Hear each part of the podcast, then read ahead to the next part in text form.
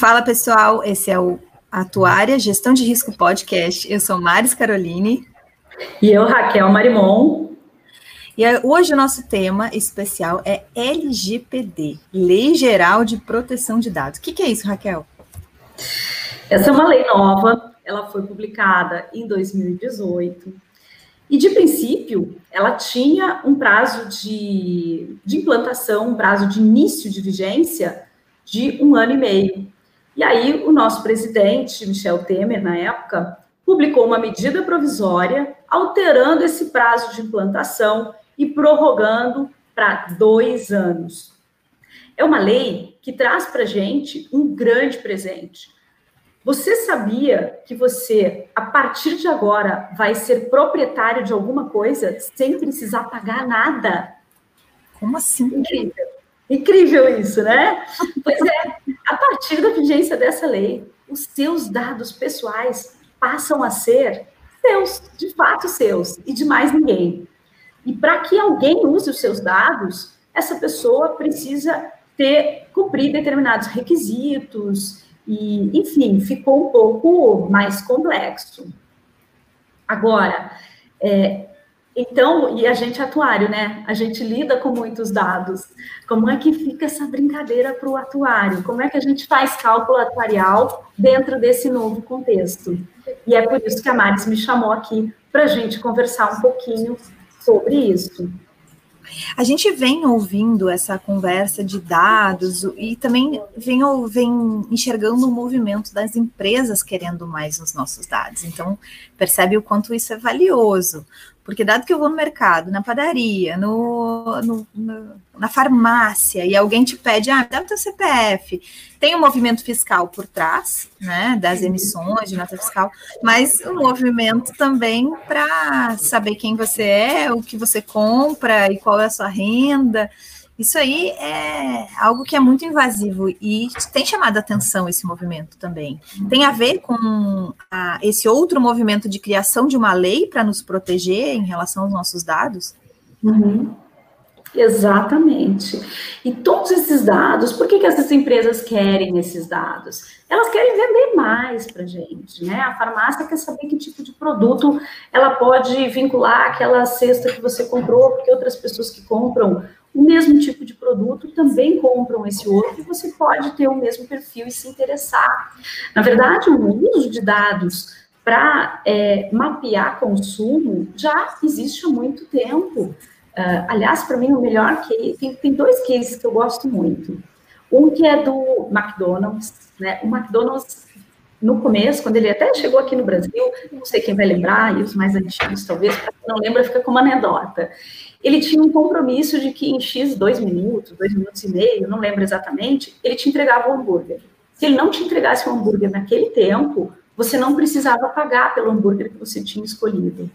E sabe como é que eles sabiam exatamente, uh, uh, como é que eles uh, garantiam essa entrega em tão pouco tempo? Porque o hambúrguer não era feito em dois minutos e meio. Na verdade, o hambúrguer já estava já preparado, porque ele já sabia que hambúrguer você ia pedir. Sabe como que ele sabia que hambúrguer você ia pedir? Usando predição, usando analytics, usando uma coisa que hoje é mais comum, que hoje está muito mais frequente na nossa, no mundo de negócios e na oferta de serviços. E é isso que as empresas hoje estão fazendo. Elas estão usando a análise dos seus dados, do seu comportamento, do seu consumo, para te oferecer mais produtos, para que você consuma os produtos que cada um quer vender, né? E aí todo mundo está usando esses seus dados. Nesse caso aí, ele tinha um dado mais generalista, né? Ele sabia que de cada 100 pessoas que consumiam algumas coisas naquele horário do dia, ia sair 10 Big Mac, 5 chicken, como se eu fosse uma grande consumidora de McDonald's, assim, mas os clássicos uhum, eu conheço. Todos os nomes tem vários. os clássicos a gente sabe, não tem como não saber, né? Mas o que ele tinha era um dado mais generalista, né? Ele não sabia quem era e nem quais os outros hábitos de consumo, mas ele já tinha um dado importante para ele prever o que ele ia vender. E aí era fácil de atingir o tempo. Por dia da semana, já tinha uma análise estatística bem importante ali. Mas naquela época, naquela época, o atendente provavelmente já tinha até algum dado mais pessoal, porque quando você chega no caixa do McDonald's do shopping, onde você trabalha do lado, vamos pegar alguém que trabalha numa loja do shopping e almoça duas, três vezes por semana no McDonald's, o atendente dali já sabe, ah, vai querer o mesmo de sempre. É, ou, ou seja, conhecer o dado individual é a empresa poder te perguntar, tu vai querer o mesmo de sempre? Né? É. Então, o, o que era uma coisa uh, não não automatizada, não digital, né, não em bancos de dados, era só uma coisa que as, algumas pessoas conheciam, o seu Manuel da padaria e tal, passou a ser algo empresarial e muito grande. Muito, e muito personalizado, né? Hoje, muito. com o Analytics e com o Big Data, o que se faz é personalizar esse perfil de consumo. Às vezes você pode pensar assim, ah, mas quantas pessoas vão comprar é, pasta de dente no mesmo dia que compram, sei lá, pílula ou qualquer outra coisa assim, que não tem relação aparente. É, então, com o Big Data, se consegue identificar exatamente, não apenas quantas pessoas, mas quais pessoas. E esse é o X da questão do Big Data, né? É que ele vem e identifica quais pessoas. Mas para fazer essa identificação, ele precisa tratar o quê? Os seus dados pessoais. Né? A sua geolocalização. Então, em que endereço você está, em que bairro. Uh, precisa realmente mapear tudo. Um outro exemplo muito real de uso de, de dados é o próprio Waze, né? Você se loga lá com o seu e-mail, é, tem o chip do seu celular que está vinculado a um de telefone, e tudo isso está mapeando aonde você está cada minuto do dia, ou cada minuto do dia que você está com o aplicativo ligado. E, mas uhum. sem esse acesso, sem essa informação, o Waze não conseguiria dizer para você qual é a melhor rota. Então, uhum. tem um uso aí, né? Tem uma finalidade específica, que é te devolver uma informação que depende desse coletivo, desse quantitativo de pessoas, para poder te dizer qual é a melhor rota naquele momento, naquele minuto, naquela hora. Então, agora você é... falou de você falou ah. de dois clássicos, é, casos clássicos. O primeiro foi ah, do o... McDonald's. Eu não me esqueci, estou curiosa. O outro é muito interessante, que é um caso do Walmart. É um, não sei se é o Walmart ou é o, o Home Depot, uma dessas grandes, ou Target, talvez, uma dessas grandes redes de supermercado é, dos Estados Unidos. Eles usavam justamente essa análise que eles chamam Basket Analysis, que é uma análise de cesta de compras, né? O que, que as pessoas põem eh, no seu carrinho e fazem a compra simultânea. E aí eles descobriram várias coisas, a tal da alta correlação entre cerveja e fraude, e fralda, perdão, cerveja e fralda vem daí, né, vem desses estudos, e uma correlação é de determinadas vitaminas para mulheres que estavam grávidas. E aí eles faziam uma campanha dizendo, olha, mandando para casa do cliente, né, a propaganda de é, enxoval para bebê. Então, ele sabia que ela estava grávida, porque por conta do comportamento, em alguns meses ela ia comprar um enxoval. Então, era uma ótima oportunidade para conquistar esse cliente para fazer um enxoval naquela rede de supermercados. E aí, ah, numa residência, foi recebida essa propaganda direcionada para uma adolescente. E o pai da menina, que absurdo, esse supermercado eh, não tem direito, entra na justiça, vai, tal, não sei o quê. Duas semanas depois, a menina descobre, ela nem sabia que estava grávida. Ela descobre que estava grávida por conta de uma propaganda muito, né? É, é, e, isso é analytics, isso é predição, isso é modelo preditivo, e é isso que está acontecendo no nosso mundo. É, a gente pode dizer que aí já começa um movimento de preocupação com esses dados? Exatamente. A, a, o grande movimento ele não aconteceu nos Estados Unidos, tá? O movimento que impulsionou o mundo todo a ter essa preocupação maior foi na Europa. Lá na Europa, então aconteceu esse movimento em 2016 e em 2018 entrou em vigor uh, o Regulamento Geral de Proteção de Dados Pessoais que vale, vale então, para todos os países da comunidade europeia. Então, simultaneamente, vários países tiveram o início de vigência da sua LGPD.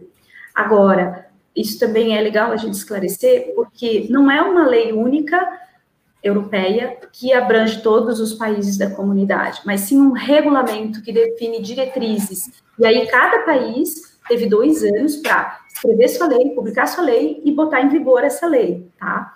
Essa lei que chama GDPR, uh, é a sigla, né? Ela entrou em vigor em maio de 2018 para toda a comunidade europeia. Então, toda a comunidade europeia tem, de fato, é, um regulamento com relação a isso.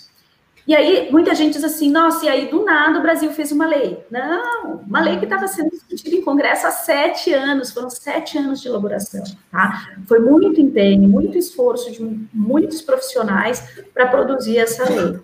Mas chegou o um momento que tinha que publicar realmente. O Brasil precisa de uma lei. Você quer fazer uma pergunta? Sim, esse movimento, esse comentário ali sobre a, o, como é que funciona na Europa, ele, eu posso comparar ele com os, os international standards, por exemplo, que a gente tem no, no, nos reportes financeiros, os, os IFRS, a gente, na contabilidade, por exemplo, tem padrões internacionais, só que eles não são leis, não são iguais para todo mundo, são indicativos de como fazer. É, é, é mais ou menos esse mesmo movimento só que aí é Mas... aplicado ao setor de, de leis de regulação de dados, é isso? É, é um, pouco, é um pouco mais severo, porque hum. não assim, são standards, como os, os IFRS, sim, uh, mas é severo no seguinte sentido: o país que faz parte da comunidade europeia, uh, do, do, euro, né, daquela coisa toda, ele optou por seguir de forma mandatória, ele não tem opção. Né? Então, são estándares, sim, são parâmetros, padrões, mas obrigatórios para todos os países, tá? Agora, por exemplo, a lei da Alemanha não é igual à lei da Suíça, tá? Porque são países diferentes, então cada um tem a sua lei que pode ter outros desdobramentos, outros detalhamentos, outros modos operandi, desde que respeite o critério mínimo dessa, desses estándares, desse padrão uh, europeu. É, e aí, aqui no Brasil, em agosto de 2018, foi publicada a nossa lei LGPD, a Lei 13.709. Uhum. É, uma lei que não é tão complexa assim, mas que traz muitos conceitos novos, muitos conceitos que a gente nunca nem ouviu falar. E aí tem que estudar para entender, tem que começar a ler o assunto em cursos, de palestra, para começar a entender essa brincadeira. E, de novo, ela não entrou em vigor ainda, né? Ela só uhum. entra em vigor no dia 16 de agosto de 2020. Então, a nossa lei ela tem um prazo de 24 meses para entrar em vigência. E alguém pode se perguntar, nossa, por que tanto tempo, né? É, dois anos é um prazo, assim, confortável para você implantar e desenvolver tudo que precisa desenvolver dentro da organização, dentro das empresas, se adaptar as regras dessa lei. Agora, veja, para que em dois anos eu faça, eu tinha que ter começado em agosto de 2018. 2018. E a gente está em 2020, né? E muita gente nem sabe ainda que essa sigla significa. Outros até sabem, já ouviram falar, mas assim, não é problema meu. E na verdade é problema de todo mundo. Sim, com certeza. São feitas de pessoas o maior desafio dessa lei é mudar a nossa cultura, é mudar a nossa forma de pensar, de agir perante dados pessoais, dados de pessoas. É, é Essa eu, é tive, eu tive ano passado num seminário na OAB, inclusive, que a gente falou sobre LGPD, junto com a presidente do IBA, a Letícia, e a gente estava, na época, na tentativa de que o atuário entrasse numa das categorias que pudesse ter um tratamento diferente na hora de trabalhar com dados. A gente, uhum. como é que ficou? Tal como, se não me engano, o jornalista estava, é, uhum. por conta da, da especificidade da profissão. Como é que ficou? A gente já tem resultado disso, sabe? Eu não acompanhei o resultado disso, a gente conseguiu ou não? Ou a gente é como todo mundo que realmente tem que ter todo cuidado com o dado, mesmo que a gente tentou mostrar naquela época, que para a gente, atuário, tem muitas características pessoais que são importantes para o cálculo, mesmo e aí, mas responde isso primeiro, porque depois a gente, senão a gente vai entrar tá lá Está relacionado. É, não, não existe um tratamento diferenciado para a profissão do atuário, tá? E essa lei, para ela entrar em prática, ela depende também de uma agência reguladora. Você não vai, não é uma lei que por si só é, define tudo. Até porque, ah, veja, uma lei, ela não, ela não tem a parte executiva, né? Quem executa essa lei? Ela vai depender o que da polícia, ela vai depender do judiciário. E aí imagina questões do dia a dia dependerem sempre do judiciário, não faria muito sentido. Então, vai ter que ter uma agência nacional regula regulatória de, de, LGPD, de proteção de dados. De Já tem, tem caminho disso? Então, a ANPD, Agência Nacional de Proteção de Dados, ela foi criada junto com essa lei 13.709, por meio de medida provisória, mas que já está tudo ok, já está incorporado na lei, né? Então, uh, existe uh, no papel. Uma agência Hoje, nesse ano, estão sendo nomeados os dirigentes dessa agência, estão passando por sabatina no, no Congresso Nacional, e essas pessoas vão ser responsáveis por buscar, dentro do setor público, dos funcionários da União, servidores que possam compor essa agência, então não vai haver nesse momento concurso, essa agência vai, ter o quadro composto por servidores cedidos de outras áreas, tá? Como foi a ANS, Agência Nacional de Saúde Suplementar, quando ela começou, ela também se formou nesse mesmo formato. Tem muita, muita semelhança aí. Hum, é, então, nesse ano. Não sei se isso é algo que me preocupa ou me tranquiliza. é. O começo é sempre meio atamalhoado numa nova agência, gente. Eles têm, claro, uma ideia de como vão estruturar as coisas, são profissionais que geralmente vêm da área é, do direito digital ou áreas correlatas, mas não é a mesma coisa, uma lei nova, né? Ninguém, é, eu até brinco, né? Quem diz assim, ah, eu sou especialista em LGPD, eu, nossa, e você aprendeu onde? Para outro planeta? Porque aqui LGPD ainda não entrou em vigor, né? Então, assim, somos estudiosos, eu digo assim, eu sou estudiosa, eu estou estudando, eu estou olhando, eu estou pesquisando, é, buscando as referências, lendo artigos, é assim que você vai começar a entender o que precisa fazer, como se adequar, então, esse ano, entra em vigor a lei em 16 de agosto. Esse ano está sendo estruturada a Agência Nacional de Proteção de Dados é, e deve, temos a expectativa de que surjam as primeiras resoluções dessa agência. Essas resoluções é que vão regular a parte mais específica. Então, o IBA tem o desafio de buscar, frente a essa agência, uma representatividade da profissão, explicar o que, que o atuário faz, por que, é importante ele ter acesso a determinados dados pessoais em determinadas situações. É, mas essa não é a única forma de tratar dados, né? Não é só na proteção, só se tiver explícito na lei que o seu, que aquela profissão, que aquele profissional pode tratar. Não. Existem outros, outros bases legais que a gente, que a gente chama é, que habilitam a, aos dados serem tratados. Agora, nessa linha do IBA, Instituto Brasileiro de Atuária, eu e você estamos nesse ano, desde o ano passado ocupando cargos de diretoria, né? Eu na área financeira, Raquel na área de saúde. É, o Instituto ele tem o costume de, de, de produzir CPAs, que são orientações para o mercado. Eu acho que a gente é. consegue chegar lá na frente com uma com uma ideia de CPA orientada para LGPD, para os atuários, assim, já dando parâmetros gerais e, e, entendimentos do IBA, a gente seria um caminho a gente produzir? Eu estou produzindo aqui perguntas que não estavam no nosso script, botando aqui a Não, mas não só é como a, a gente já se dedicou a isso, né? Inclusive fizemos, montamos um grupo de trabalho, vários atuários se reuniram ao longo de muitos meses para produzir um CPAO, um CPA de orientação, ou seja, um comitê de pronunciamento atuarial orientativo, que orienta o atuário de como, como essa lei vai interferir no trabalho dele, quais são os cuidados e atenções que ele tem que ter no desempenho, no desempenhar do seu trabalho, para estar em compliance, está aí uma nova palavrinha que agora entra no nosso é, no nosso repertório também, né, para a gente estar em compliance com a LGPD, com a Lei Geral de Proteção de Dados. E essa nossa CPAO já está disponível no IBA, já foi aprovada, já está no site. Aprovada, exatamente, publicada. Então, Eu estou 14 pessoas assistindo. Quem tiver perguntas, pode usar a caixinha lá embaixo de perguntas para Raquel, para a gente aproveitar essa presença dela aqui, que a gente, na medida do possível, ou no final ou durante a conversa, responde, tá? Então, pode aproveitar para perguntar aí. Eu tenho uma próxima pergunta que é sobre o tal de controlador de dados e operador de dados, são duas figuras que aparecem nesse contexto. O que, que, que são? Qual a diferença?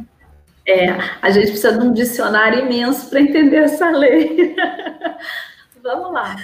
O controlador, vamos começar por ele. Quem é o controlador? Né? Então, lá na farmácia, quando você vai comprar seu medicamento, e a farmácia pergunta, CPF, eu vou tirar seu cupom de descontos, né? Então, a farmácia, no momento que ela coleta essa informação, ela passa a ser o controlador, ela está controlando essa informação, tá? Então, as empresas ou pessoas físicas que coletam dados são responsáveis por garantir a segurança dessa informação. O problema não é a farmácia coletar o seu CPF, o problema é ter uma legitimidade para coletar o seu CPF, que tem a ver com as bases legais, que a gente vai conversar sobre isso também, e garantir a segurança dessa informação. Imagina que você foi lá e comprou um teste de gravidez, tá? Para falar uma coisa assim, não uma coisa mais constrangedora. E aí, essa informação que a Raquel comprou um teste de gravidez, de alguma forma, vaza, vai para a mídia, vai para o Facebook, vai para o Instagram, sei lá. É, será que queria que as pessoas soubessem que tinha essa suspeição? De repente é uma situação de desconforto. Eu não sou casada, eu sou casada, mas meu marido pode né, não ter filhos, enfim, pode ter situações constrangedoras aí, certo? Então, o cuidado com essa informação é de responsabilidade desse controlador. Quem seria, então, o operador de dados? São as empresas que vão operar, ou as pessoas físicas, que vão operar esse dado, que vão tratar esse dado. Quando eu falo pessoas físicas, é quando elas são contratadas pelo controlador, tá? O responsável principal sempre vai ser o controlador, e o operador, ele age em nome do controlador. Então, imagina que a farmácia quer contratar uma consultoria para fazer uma análise, um basket analysis, né? Analisar o perfil de compra dos seus clientes, aquilo que a gente falou antes. Então, essa consultoria ou esse consultor, se for pessoa física, ele é um operador de dados pelos quais ele não foi o, o canal de contato com o consumidor final, tá? Com a pessoa. Então, quem tem um contato direto com a pessoa que cedeu os dados é o controlador. E quem pode operar e não, não ser dentro do mesmo controlador, então ele se torna um operador. E aí, já esclarecendo uma dúvida que eu mesma tive, que é, bom, então um funcionário da farmácia que manipula esse dado, que trata esse dado, ele é operador? Não, não é. Ele está dentro do controlador, ele está no papel do controlador.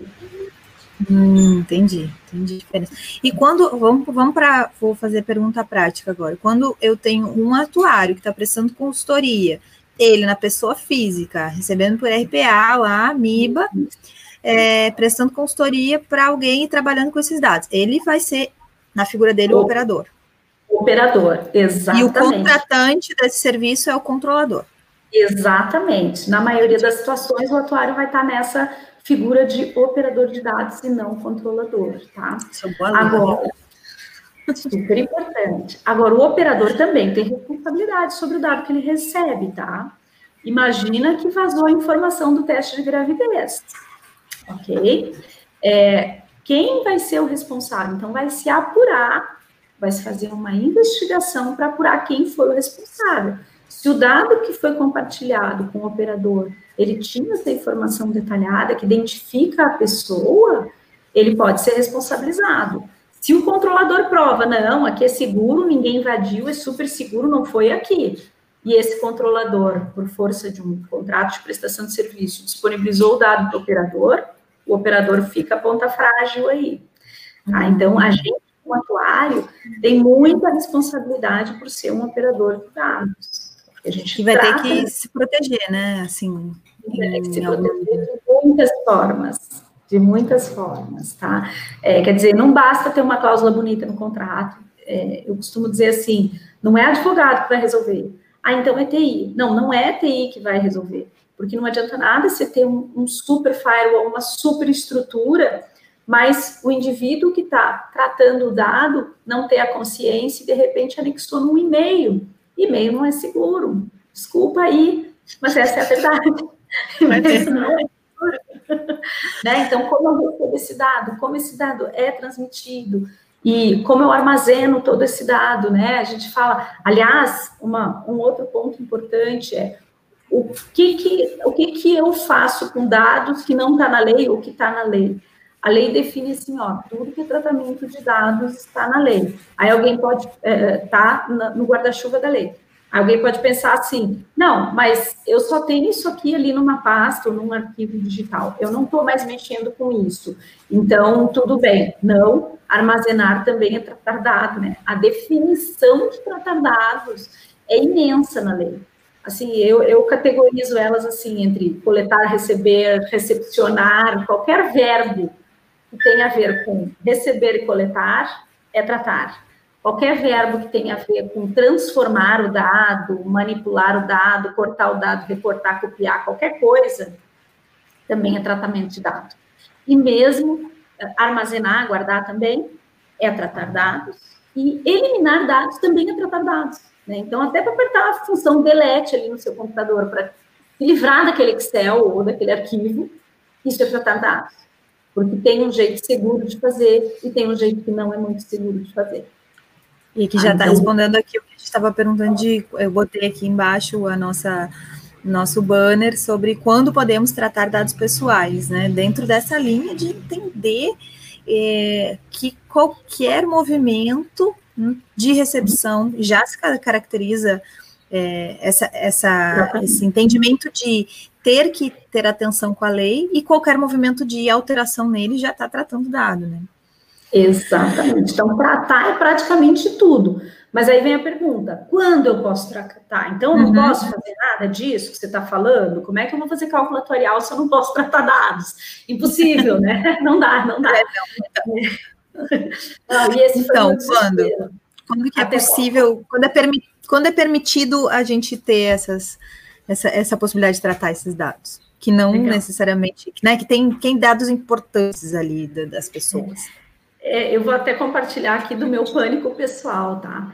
Quando eu tomei, tive o primeiro contato com essa lei, foi num evento um escritório de advogados grande e tal, fui lá porque fui convidada, ah, vou lá dar uma olhada nessa história dessa nova lei. Eu saí de lá, assim, passando mal, eu disse, acabou. Como é que eu vou fazer cálculo atuarial? Como fazer cálculo atuarial? Não, não tem como, eu não pode isso, não pode aquilo, não pode aquilo outro socorro, o que, que é isso? E aí que eu comecei a me aprofundar na lei. E isso foi agosto, foi logo que ela tinha sido publicada, uns dias depois de ter sido publicada, lá em 2018. E aí eu comecei, nossa, gente, eu tenho uma consultoria, como é que faço consultoria se eu não posso ter dados para tratar, para fazer o cálculo, para vender serviço, como é que funciona isso? Então, fui me aprofundando, fui entendendo, e fui entendendo mais sobre essas bases legais. A lei traz 10 motivos pelos quais você tem legitimidade, você tem o respaldo para tratar dados pessoais. Eu costumo categorizar esses motivos em dois tipos. Um que são os gerais e outros que são os mais específicos. Os específicos, vou começar por eles porque eles são bem simples de entender. Por exemplo, um processo judicial, né? Vamos supor que eu entrei contra uma companhia aérea por qualquer motivo na, na justiça. Os meus dados, meu RG, meu CPF, eles vão estar no processo. Né? Então, isso é uma base legal de tratamento de dados pessoais, de tratamento de, base, de tratamento de dados pessoais, tá? Processos judiciais. Processos administrativos também, vamos supor que eu entrei com uma reclamação no Bacen lá com relação a alguma questão com a agência bancária. É, então, é uma legitimidade de tratamento de dado pessoal. O Bacen vai ter o, o, acesso ao meu dado, o banco também, porque eles têm que tratar da questão e entender qual foi o problema, tá? Então, essas são as bases que a gente fala específicas, porque elas são específicas para esse tipo de uso, né? Então, na hora de tratar saúde, então você vai no hospital, o atendente do hospital, o hospital em si, vai ter que ter acesso ao seu dado pessoal para poder te tratar. E não só o seu dado geral, como o seu dado de saúde, né? Que na lei é tratado como dado sensível. Né? Podemos falar disso. É, bom, aí, então, é para a tutela da saúde, né? É, enfim, para essas questões relacionadas à saúde, então, é uma base específica para a questão dos processos judiciais também, administrativos. Então, vai, vai, ter essas situações em que são bem específicas e que a lei dá essa legitimidade. O próprio tratamento de dados para fins jornalísticos e fins artísticos. Então, vamos supor que eu fiz um, uma super obra de arte com o rosto de várias pessoas, seu fim artístico, né? O rosto é um dado pessoal, mas a finalidade foi artística, então pode é, ou foi jornalística, né? Então, publicação, ou para usar como fonte de matérias jornalísticas, tá? Então, essas são as bases específicas. Agora, existem aquelas gerais, e eu vou falar um pouquinho delas na ordem das que eu acho que são mais fortes, são as mais robustas. A primeira e a mais importante das bases legais, na minha opinião pessoal, é execução de contrato. Então, eu fui contratado para fazer este cálculo atuarial. Eu tenho base para tratar esta informação, tá? Então, isso é bem importante. Agora, veja, eu preciso saber que a fulana da Silva foi ao médico às três horas da tarde no doutor Cicrano? Não, eu preciso saber que uma pessoa de determinada idade, com determinado perfil epidemiológico, foi ao médico, e pode até saber que foi às três horas da tarde. Mas os dados personalíssimos que identificam de forma única e inequívoca esse indivíduo, eu não preciso. E se eu não preciso, não adianta ter um contrato bem escrito dizendo que eu vou tratar esse dado. Não tem base legal, tá? Uma cultura que a gente vê muitas vezes do atuário ou, ou, é assim, ah, me dá a base que você tem, me dá o teu arquivo que eu puxo que eu preciso. Esquece, nunca mais, isso não te pertence, atuário, deleta da sua mente. Não pode, tá? Não me dá o que você tem, me dá só o que eu preciso. Eu vou te dizer o que eu preciso para fazer o cálculo e me dá só o que eu preciso. Questões de segurança, né? Legal, agora legal da gente. É. O, é, se o controlador de dados te der algo que tu não precisa, isso já é um incidente, é o que a, a lei chama de incidente de vazamento de informações. Um, todos os incidentes precisam ser reportados para a Agência Nacional de Proteção de Dados, tá? Então veja que você já tem aí uma coisa bem severa que pode expor a empresa.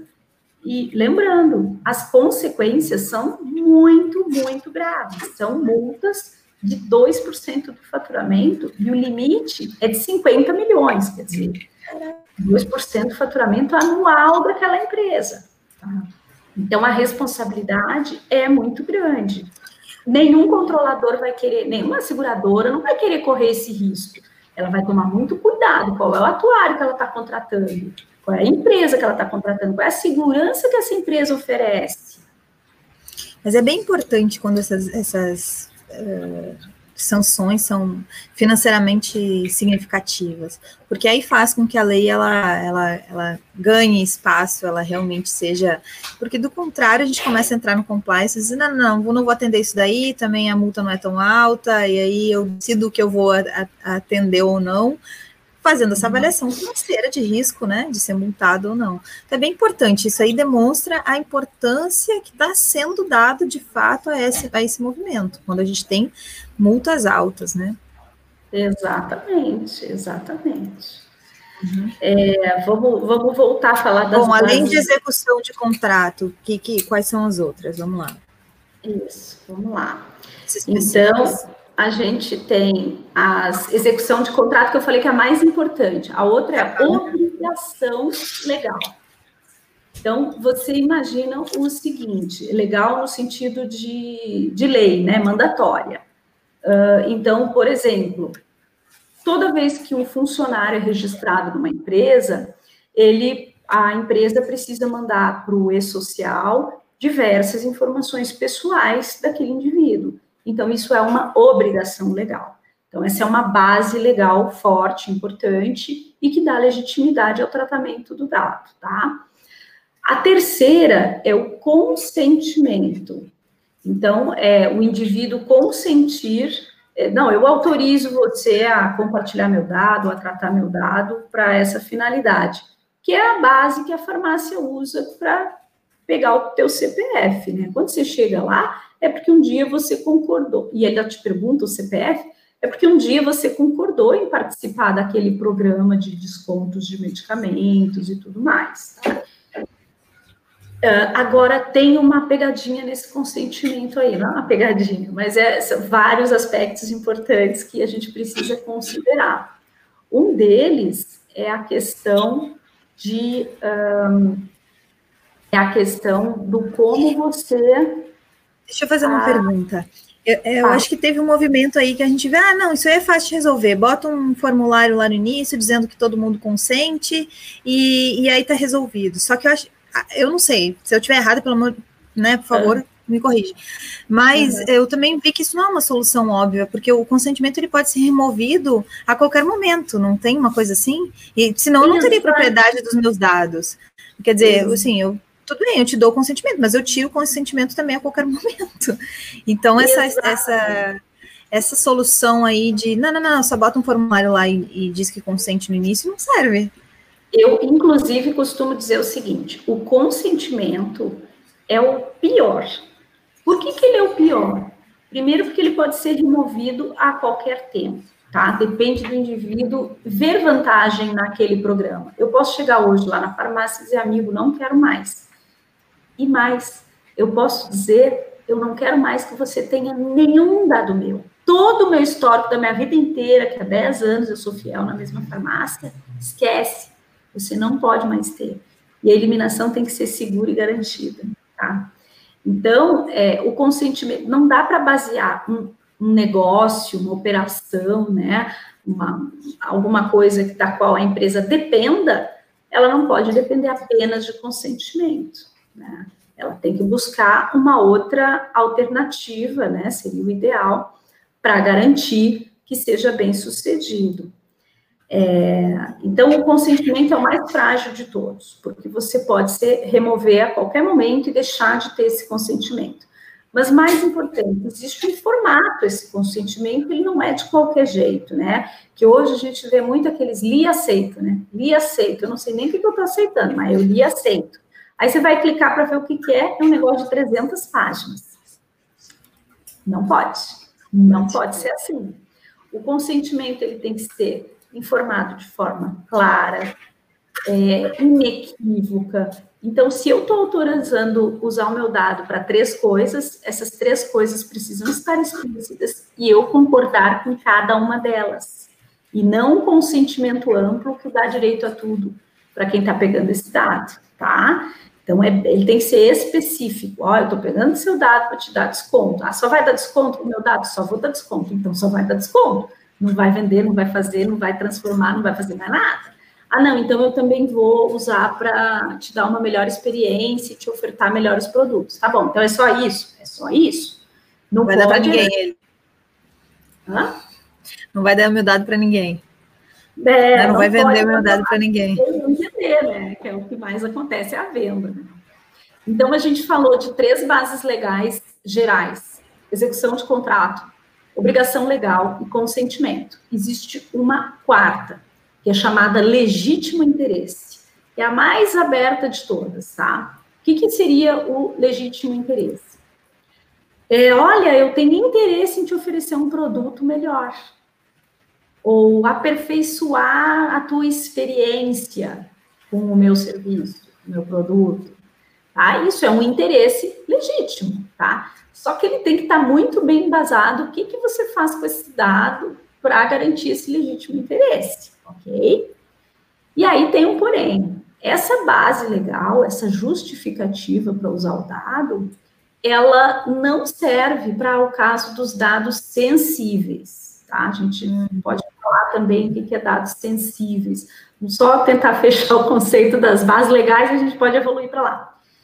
É, a, a, único, a única é, legítimo interesse que pode ser utilizado é, para dados sensíveis é a prevenção à fraude. Então, vamos supor, né, que eu sou operadora de plano de saúde, eu trato dados daqueles meus clientes, daqueles beneficiários. É, para prevenir fraude, eu posso tratar esses dados. Para qualquer outra coisa que não seja execução de contrato, obrigação legal ou que eu tenha consentimento, eu não posso. Tá? Porque o dado de saúde é um dado sensível. Ah, então, exatamente. É, exatamente. E aí, aquelas outras bases que eu falei que são específicas, são seis, só para a gente fechar a lista. Para a criação de políticas públicas. Então, ah, o poder público, ele pode usar. Porque como que ele faria, né? Vou, de, vou planejar saneamento numa cidade. Eu preciso saber onde as pessoas moram. Onde elas moram é um dado pessoal. Né? Aliás, importante, da definição de dado pessoal, né? Dado pessoal é qualquer combinação de informações que identifique uma pessoa. O nome onde mora, ou o CPF, o RG, o, o CPF com alguma outra informação não só o CPF, que já dá acesso a nome e demais informações daquele indivíduo. Isso é dado pessoal, tudo isso é dado pessoal. Tá? Senão a gente inviabilizaria censo, por exemplo, que é algo absolutamente importante para a política pública. Né? Exatamente. Então, políticas públicas, a gente tem a proteção à vida, que é o poder de polícia, mesmo de proteger a vida, né, a nossa segurança pública a tutela da saúde que a gente falou, que é o caso de um hospital, de uma clínica, um local que você vai ter um atendimento à saúde. A proteção ao crédito, restrito àquelas empresas que são de proteção ao crédito, tá? Empresas de proteção ao crédito também é uma atividade regulada. Não dá para usar isso como justificativo, por isso que eu digo que são específicas essas bases legais. Processo judicial que a gente falou, e também para estudo por órgão de pesquisas, a questão do censo está aí, tá? Então, está garantido, desde que sejam órgãos de pesquisas. Lembrando, órgãos de pesquisa são uma entidade pública, né? Ela tem interesse público, ela é não é sem fins lucrativos. Então tem que ter todas essas características, tem que ser um órgão, não é eu, Raquel, decidi fazer uma pesquisa. Não. Um e órgão. as universidades privadas entram também? Será nesse conceito? Não, se ela tiver o registro como órgão de pesquisa, sim, se não, não. Tá? Hum. Porque sei. logo quando surgiu a lei, a gente comentou sobre essa, esse, essa janela que existia, né? Dizer assim, ah, então a gente pode fazer a questão dos cálculos atuariais via institutos de pesquisa, enfim. E, e assim, é, se a gente está falando em registro de órgão, a gente não tem essa janela, e aí a lei fecha e garante, porque é importante que a gente tenha garantido de fato a efetividade do que a lei se propõe, né? E aí já demonstra que está para isso. Agora, agora, claro, nada impede que a universidade ou aquela, aquela unidade lá da universidade seja contratada para executar aquela pesquisa, tá? E aí ela tem a base legal da execução do contrato, tá? Sim. A gente, atuário, em geral, vai entrar naquela base legal lá de execução de contrato, é isso, né? Basicamente é isso. Ou obrigação legal, mas em essência, Sim. execução de contrato. É, na perícia também a gente vai estar em algum outro lugar, a gente vai fazer vai perícia atuarial, vai estar né? judiciário. É. Mas de forma generalista a gente vai estar na execução de contrato. Na execução de contrato, exatamente. Até porque a gente não tem, não costuma ter o contato direto com o titular dos dados, que é a pessoa física, né? Pessoa hum. natural, chama Isso. Beleza. Fechamos Bom, a gente falou de dados sensíveis. Uhum. É, dados sensíveis, tá? É uma série de. Uh, deixa eu até buscar minha copinha, porque é bastante coisa. Dado sensível é origem racial ou étnica, saúde, dados de saúde e vida sexual, filiação a sindicato, ordem religiosa, política, filosófica, Opinião política, que é uma coisa que sempre me choca, opinião política é, é um dado pessoal, é um dado pessoal. Tá? Dado genético ou biométrico, e aí lembrando que o nosso rosto, ele tem um conjunto de pontos que funciona como uma digital, nos identifica de forma única. É, e a convicção religiosa também é considerado um dado sensível. Então, com relação a esses dados, eles têm mais restrição de tratamento. Não pode usar aquele argumento do legítimo interesse. Ó, vou tratar a tua informação de é, filiação a sindicato aqui e tal, porque é no teu interesse. Não pode. Tá? Não tem.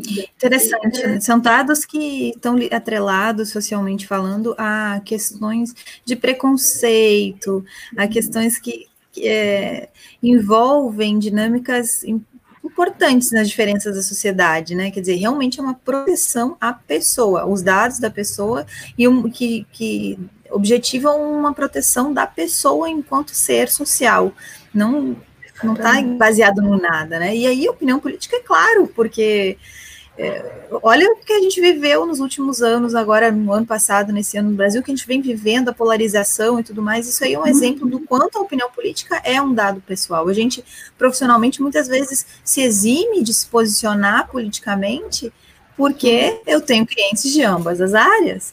Então, de ambos os lados, ou de múltiplos os lados, para a gente não polarizar também.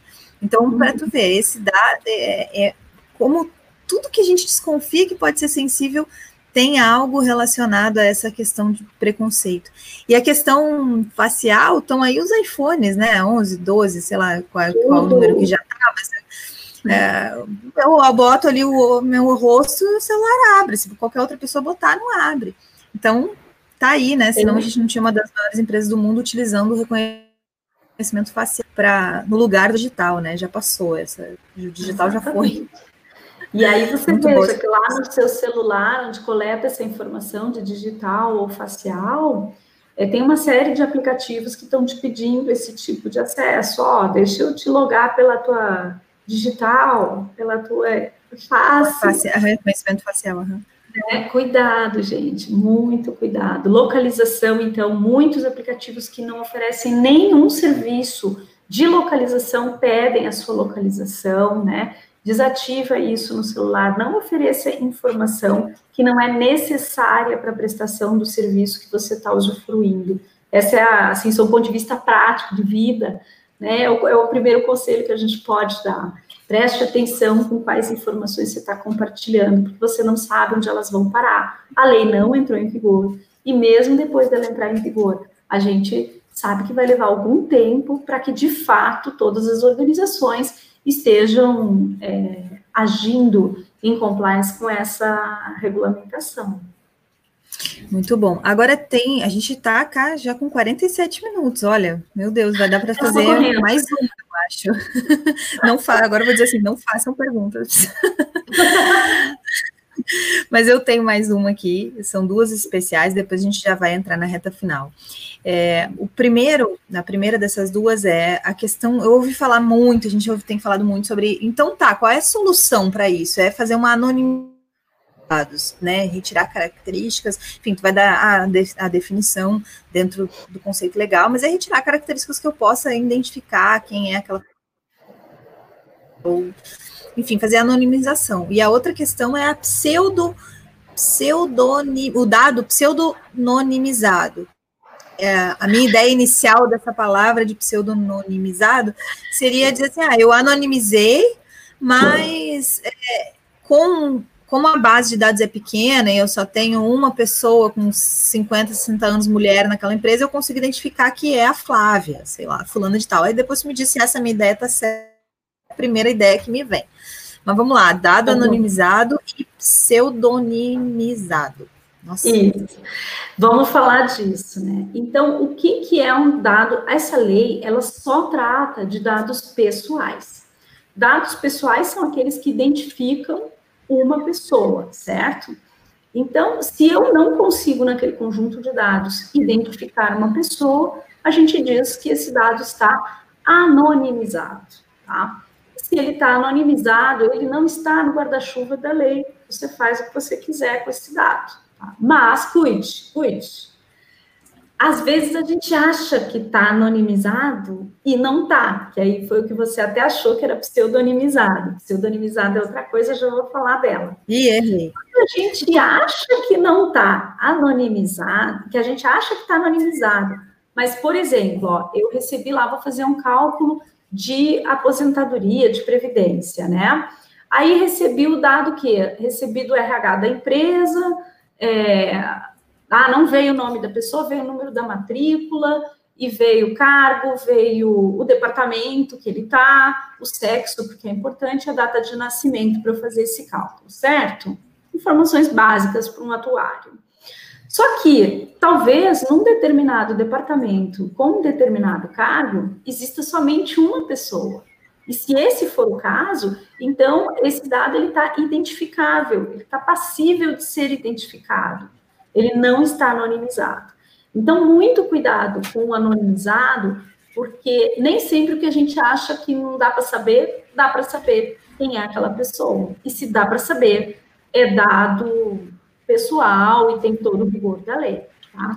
Agora, Aí, esse caso de dado, dado identificado, desculpa, tinha esse caso de dado identificado, e, e, vai, ter um, vai ter um caso especial ali, porque em geral se referem a altos escalões, a altos salários, e aí, querendo ou não, essa questão acaba sendo uma prioridade dentro da lei, enfim, hoje em dia, né, o financeiro se dá um, uma atenção especial, e aí eu só tenho realmente uma pessoa, e essa não é uma pessoa qualquer, digamos assim, é uma pessoa que inclusive tem um alto salário, um alto cargo, está exposto, tem um risco maior de ser de ser eventualmente é mais via, vi, visado também na organização, na sociedade. Então, uhum. é, o dado identificado também uma atenção especial. Fato, né? Exatamente. Né? E muitas vezes, assim, você acha que o dado está anônimo e ele não está. Então, veja, o que, que você vai fazer nessa situação? Tratar ele com todo o rigor de um dado pessoal. Esse é o cuidado, o critério que você tem que ter. É o rigor. Está dentro da lei. Está dentro da lei, tem que tratar dentro, dentro da lei, tá? Agora, um dado pseudonimizado é um dado que vai ter uma chave para abrir ele, né? Como se uh, no lugar da matrícula, bom, aí nesse caso aí não adianta muito, porque uma combinação identifica. Vamos supor que eu só tivesse matrícula e data de nascimento, nenhuma outra informação, tá? Nesse, nesse só duas colunas lá, é, dois conjuntos de informação. O pseudonimizado, em vez de eu ter a matrícula dele, que até identificaria ele dentro da empresa, eu teria uma chave encriptografada. E alguém, talvez o RH da empresa, tem a chave que converte aquela, aquele código na matrícula certa, que me faz chegar até a pessoa certa. Então, alguém tem essa chave, então ele é pseudonimizado, ele não é 100% inimizado. Agora, se eu criei uma chave criptografada e joguei fora o código que, me permitiria voltar, ele está anonimizado. Se eu tenho como hum. voltar, ele é pseudonimizado. Esse, essa é a diferença desses dois conceitos. Beleza. Uh, ah, eu errei ali, pseudonim. Ah, depois eu Minimizado, tá certo. Tá certo, tá certo. Pseudonimizado, tá certinho. Vamos lá, mãos à obra agora. O que, que tem que ser feito? Agente atuário e, enfim, as empresas em alguma medida. Só uma passando, né? Porque só isso dá uma hora de conversa.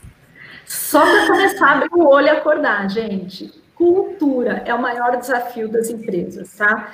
Então, as empresas que estão fazendo o seu projeto de adequação à LGPD, o que, que elas estão fazendo? Elas estão treinando as pessoas, e pedindo para que as pessoas mapeiem os seus processos, às vezes com apoio de consultorias externas, né, que vão uh, trazer toda uma visão mais sistematizada para a coisa, mas quem faz o processo é que conhece o processo. Eu posso pôr a melhor empresa de mapear processo aqui do meu lado. Quem é que sabe o processo que eu faço? Eu, não é essa empresa. Então, depende de eu ter a consciência de contar o que precisa ser contado para esse consultor, para essa empresa que está mapeando esse processo. Então, ter a consciência desses impactos ajuda a gente a não deixar escapar nenhuma parte desse processo, que às vezes é muito importante. Porque aí ah, eu recebi o arquivo por e-mail, aí eu salvo no servidor. Só que eu não contei que antes de salvar no servidor, para baixar ele do e-mail, eu preciso salvar na minha máquina, por exemplo. Entendeu? Eu já deixei de contar uma etapa importante. Então, mapear processo é muito importante. No mapeamento de processo, o que, que vai ser identificado? Onde, onde transacionam dados pessoais, né?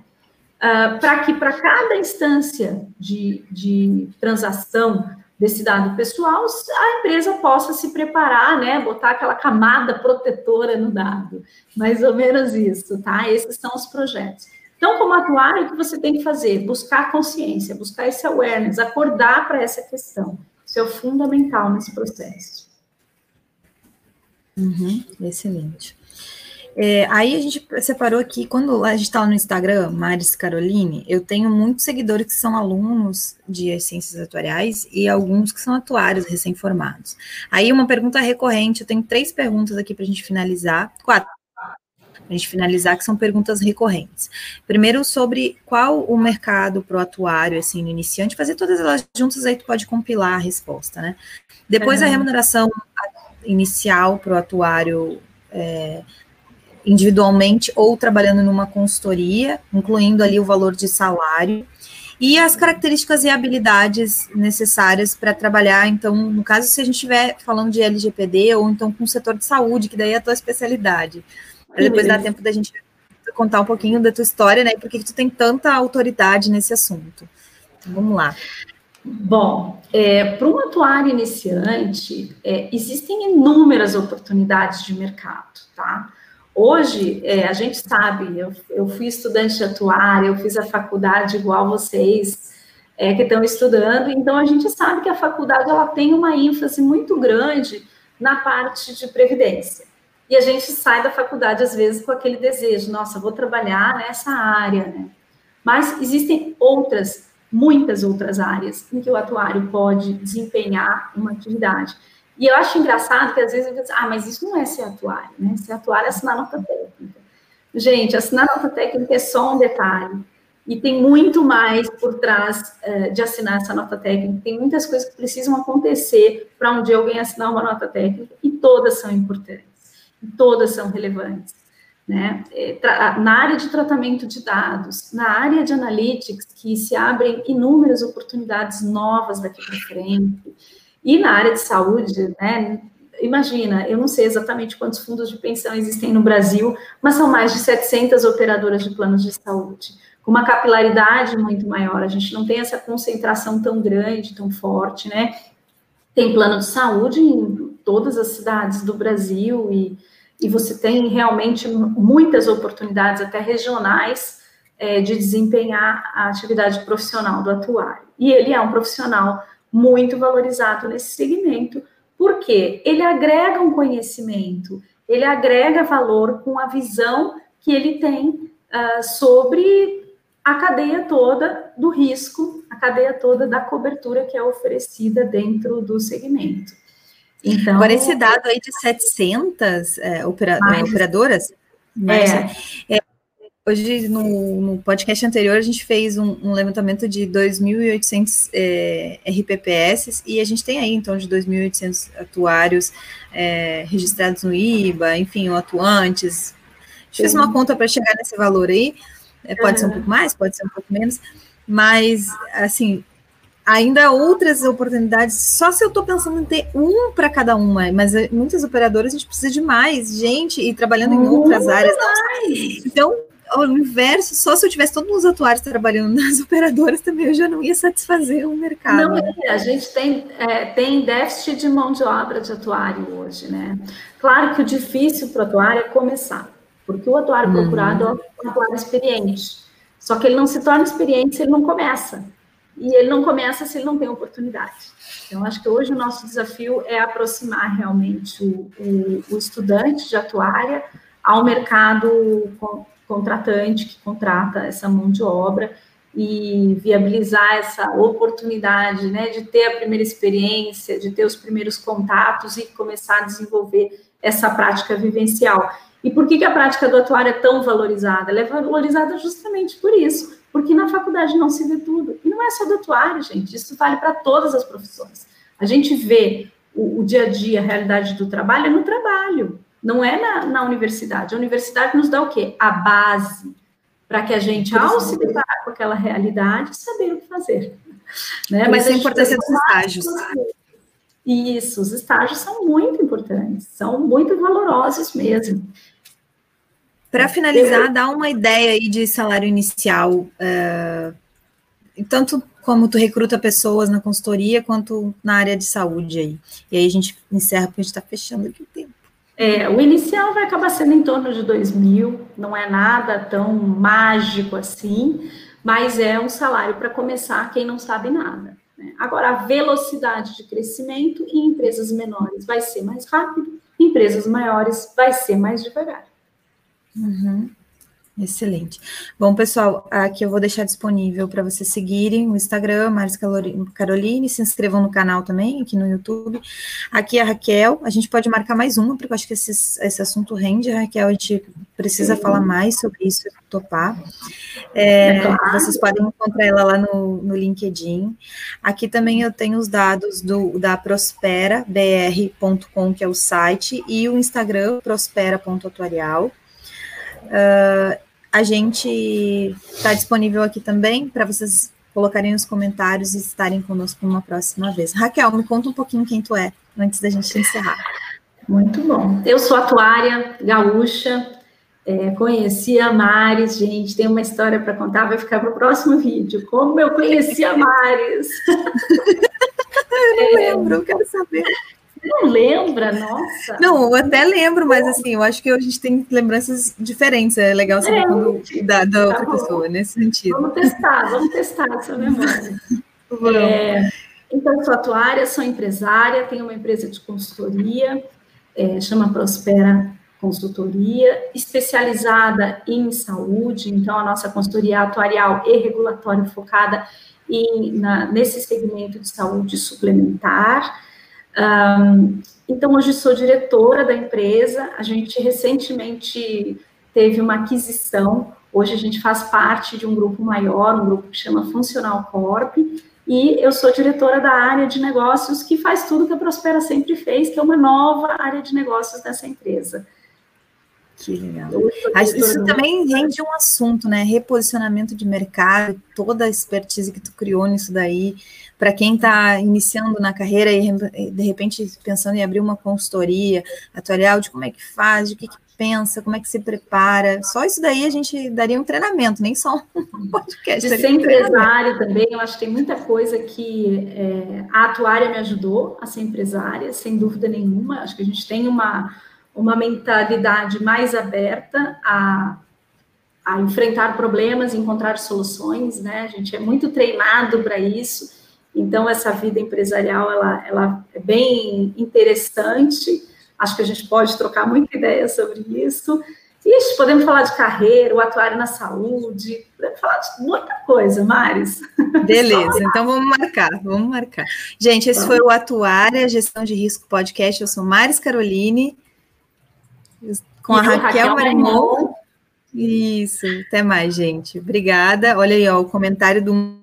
Eu concordo com a Raquel, o atuário precisa ser parte estratégica nas, nas corporações seguradoras e não mais back-office olhando só provisões técnicas e solvência ali, que ele está corrigindo aqui. Beleza, excelente, Legal. gente. Até mais, até o próximo. Até mais. Obrigada, Raquel, Obrigada. pela participação. Obrigada.